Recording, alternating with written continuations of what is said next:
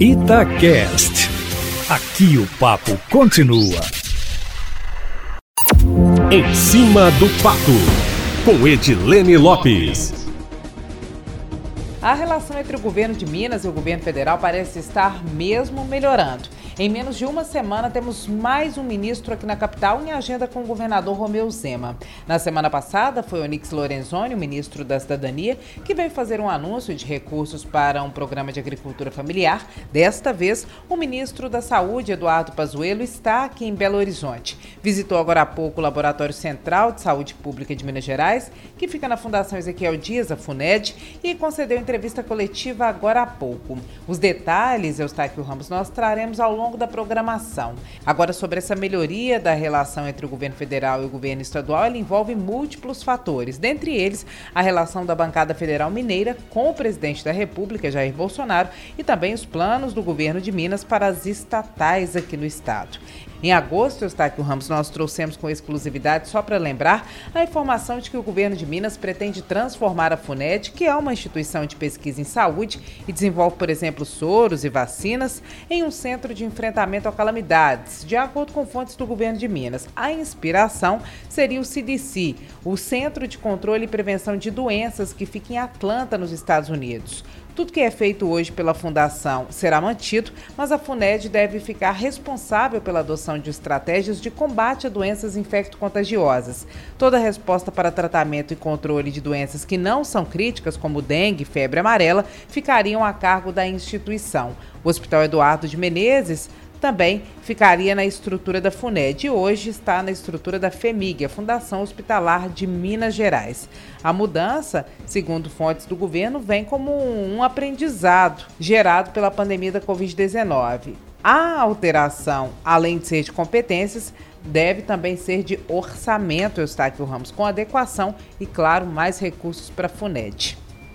Pois é, Eustáquio. Hoje à tarde, o setor de eventos, que estima ter 180 mil pessoas sem trabalhar há meio ano na região metropolitana de Belo Horizonte por causa da pandemia do coronavírus, está fazendo um grande protesto hoje no centro da capital. Na sexta-feira passada, quando nós descobrimos a mobilização e trouxemos esse assunto aqui na rádio, a organização falou que o evento não teria manifestações políticas e que também não há motivações políticas na iniciativa e que o protesto reflete o drama vivido no setor. No entanto, dois candidatos à Prefeitura de Belo Horizonte, ambos extremamente críticos da gestão atual, confirmaram em suas agendas oficiais presença no protesto de hoje, Eustáquio Ramos. Como qualquer cidadão, eles podem participar, são livres para manifestar, mas é inegável a carga de politização que ganha o evento com a presença de concorrentes ao cargo de prefeito no ato, Eustáquio Ramos. Os organizadores, Eustáquio Ramos, eu falei com eles hoje, eles garantem que não há motivação política no evento e que não há alinhamento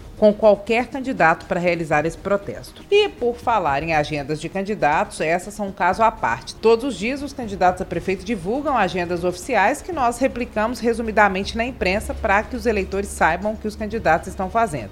Outro dia, Eustáquio Ramos, um deles, colocou a faxina na casa com a esposa entre os compromissos do dia e acabou virando notícia. Tem candidato também que todo dia coloca os nomes dos candidatos a vereador com os quais vai se reunir. Claro que na cobertura nós não divulgamos os nomes de candidatos a vereador, já que cada partido pode ter 62 nomes e são 33 partidos aptos a participarem, seria impossível garantir isonomia, que é o espaço igual para todos eles. O que nós conseguimos fazer, por exemplo, para os candidatos a prefeito, que em Belo Horizonte são 15.